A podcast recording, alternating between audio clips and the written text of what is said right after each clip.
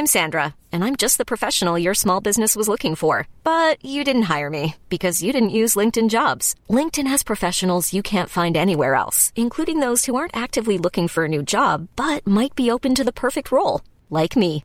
In a given month, over 70% of LinkedIn users don't visit other leading job sites. So if you're not looking on LinkedIn, you'll miss out on great candidates like Sandra. Start hiring professionals like a professional. Post your free job on linkedin.com/achieve today. Quem são os que não obedecem o evangelho? Segunda carta aos Tessalonicenses capítulo 1 versículos 7 a 8. Comentário de Mari Persona. Eu queria, eu queria só chamar atenção para algumas frases aqui, por exemplo, 2 Tessalonicenses 1,7, ele fala quando se manifestar o Senhor Jesus desde o céu com, com os anjos do seu poder. Isso aqui não é o arrebatamento, o arrebatamento já aconteceu mais ou menos sete anos antes. Todos os salvos foram levados para o céu, os mortos ressuscitaram e os vivos foram transformados e subiram para o céu. Estão no céu. Aí Cristo desce, então, se manifesta ao mundo, e quando ele desce, ele vem com seus anjos e seus santos. Como fala uh, em outras passagens, né? por exemplo, ele fala em 1 Tessalonicenses 3,13 para confirmar os vossos corações, para que sejais irrepreensíveis em santidade diante de nosso Deus e Pai, na vinda de nosso Senhor Jesus Cristo com todos os seus santos. Para ele vir com todos os seus santos, é porque todos os seus santos já estão no céu nesse momento para virem com ele. E lá em, em Judas, uh, desses profetizou também, Judas 1,14, desses profetizou também Enoque, o sétimo depois de Adão, dizendo: Eis que é vindo o Senhor com milhares dos seus santos. Em algumas traduções fala santas miríades. E tem acho que um trecho também que, eu, que fala que ele vem com os anjos. Essa passagem está falando só dos anjos por causa do peso uh, aterrorizante que, que é dado a ela na vinda do Senhor nesse, nesse aspecto aí dessa passagem. Mas o que, o que fala aqui, que eu queria chamar, chamar a atenção, é essa, essa menção. Por que não fala que ele vem com os santos e os anjos, se a gente sabe que ele vem com os santos e os anjos? Por causa do cenário, por causa do contexto. Veja que ele, ele estará vindo. Claro que os santos também virão com ele, porque o próprio versículo 10 fala: quando vier para ser glorificado nos seus santos, e para se fazer admirável naquele dia em todos os que creem. É? E como ele já falou em 1 Tessalonicenses, ele vem com seus santos. Mas aqui o contexto e o, o cenário montado para essa vinda do Senhor Jesus é um cenário de juízo terrível. Terrível. É? Uh, vamos pensar assim: se ele vem com os santos nesse contexto aqui, nesse cenário, quem olhar pode falar assim: ah, aquele ali é o Mário, olha lá, ó. Ali é o Batista, eu conheci eles aqui na terra, aquele lá também conheci, aquele é o fulano, cicrano, beltrano. Agora, se vem com os anjos, aí a coisa muda de figura.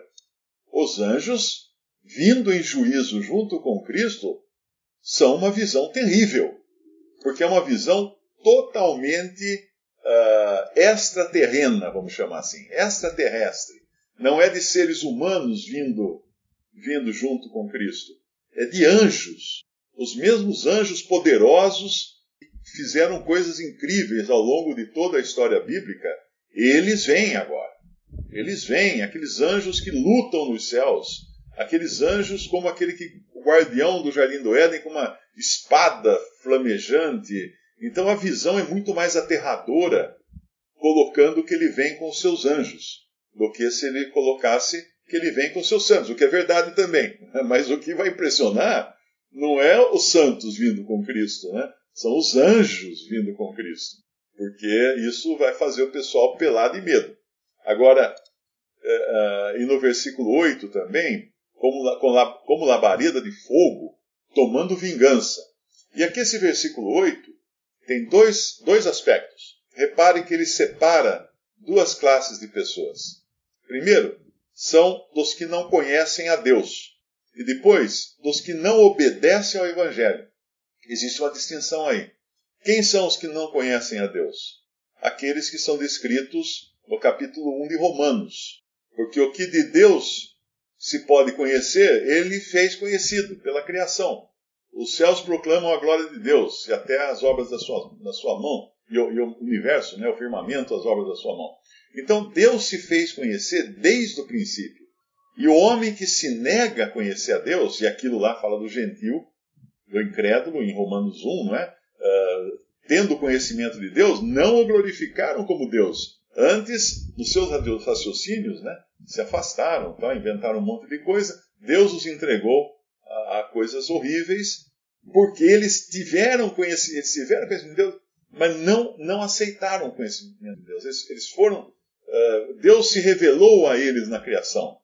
Então, muitas pessoas não terão ainda uh, a, a consciência completa do Evangelho, do Evangelho da graça de Deus, ou mesmo do Evangelho do Reino, mas são pessoas às quais foram reveladas as glórias de Deus na criação, mas elas se fizeram cegas e surdas, então não conhecem a Deus.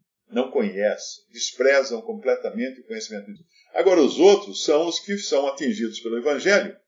E aqui a gente pode perguntar: alguém fala assim, mas por que, que aqui não diz dos que não creem ou não creram no Evangelho?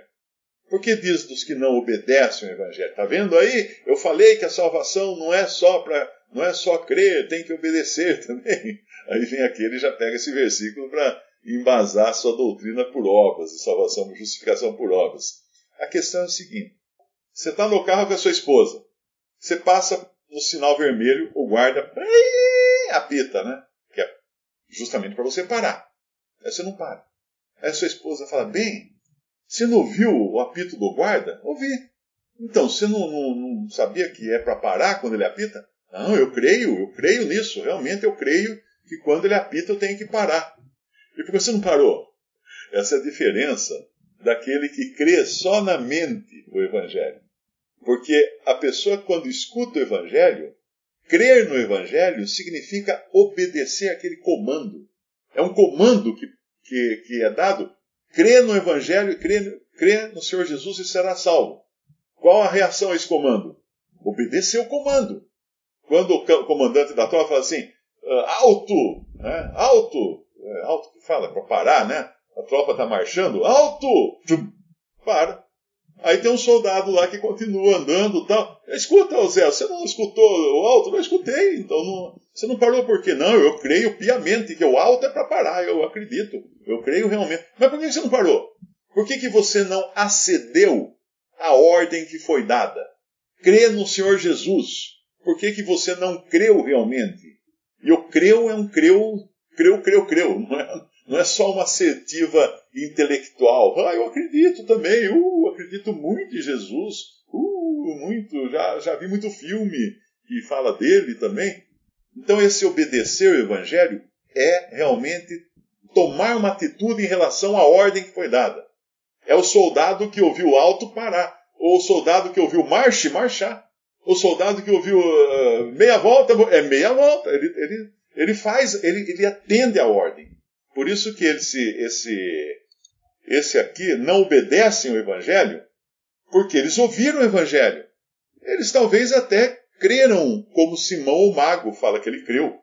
E, e Simão é, creu no que Filipe pregava, lá em Atos. Simão o mago creu, mas era uma, uma fé que não era verdadeira, porque ele depois quer comprar o poder do Espírito Santo. Então é interessante isso aqui, porque não tem escape. Mesmo que alguém alegue assim, eu nunca escutei claramente o Evangelho, é, mas você conhece a Deus. Você teve, ou melhor, você teve a revelação suficiente para conhecer que existe um Deus criador de todas as coisas. E agora ele está cobrando de você. Agora ele está vindo, vindo com os seus anjos do seu poder para julgar o mundo, julgar as nações. E os que não obedecem ao Evangelho são aqueles que ouviram o Evangelho.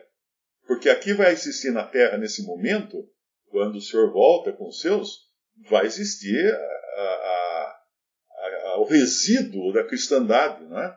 daqueles que eram só nominalmente cristãos. Eles creram no Evangelho só intelectualmente. Eles obedeceram o Evangelho? Não. Porque quando, Senhor, quando a palavra de Deus disse crê, eles continuaram marchando, ou, não fizeram meia volta, como era mandado, qualquer coisa assim. E aí no versículo 9, os quais por castigo serão todos aniquilados. Não. Os quais por castigo padecerão eterna perdição ante a face do Senhor e a glória do seu poder. Então, se você for em alguma igreja e escutou dizer que, que todos os incrédulos serão aniquilados no final, não caia nessa. Isso é uma doutrina diabólica. Ninguém vai ser aniquilado.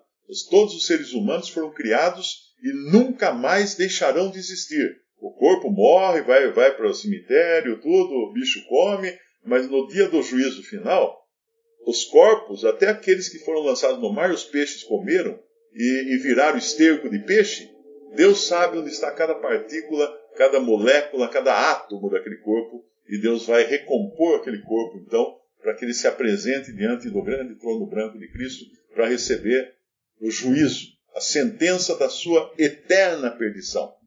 Da sua eterna perdição. Então não existe a ideia de, de, de aniquilamento. Eu me lembro um irmão uma vez, ele disse que o, o vizinho dele era, era, ateu. O vizinho era ateu. Aí um testemunho de Jeová bateu no portão e ele estava no portão da casa dele e ficou escutando a conversa. O testemunho de Jeová bateu no portão do, do ateu lá e começou a explicar, papapi, papapá, papá. Aí no final, quando chegou na parte final, falou assim: é, porque se você não for testemunho de Jeová, uh, aí você vai ser aniquilado depois. Eu falei assim: o que é? Quer dizer que se eu não entrar para essa sua religião, eu vou ser aniquilado? Vai ser aniquilado. Para sempre. Sim, para sempre. Você vai deixar de existir. Eu vou deixar de existir? Vai deixar de existir. Você promete? Nossa, que notícia boa! Era, era o que eu mais queria, era deixar de existir.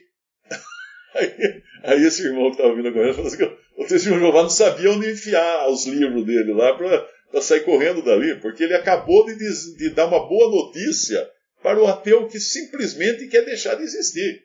Então, você falar que ele vai ser aniquilado, opa, coisa boa, não vai ter então um juízo eternamente? Uh, ótimo, quero comprar esse, esse plano que você tem na sua maletinha aí, deve ser, um, deve ser um plano muito bom, esse plano de saúde que não é de, de, de, de condenação eterna, é só de um aniquilamento, aguenta uns, uns trancos e uns barrancos e depois tchum, some, desaparece que nem, que nem poeira no ar.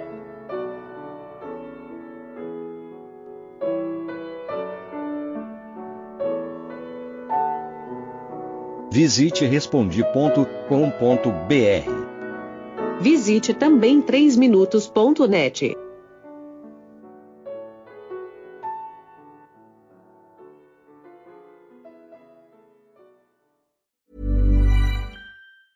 Ever catch yourself eating the same flavorless dinner three days in a row? Dreaming of something better? Well, HelloFresh is your guilt-free dream come true, baby. It's me, Kiki Palmer.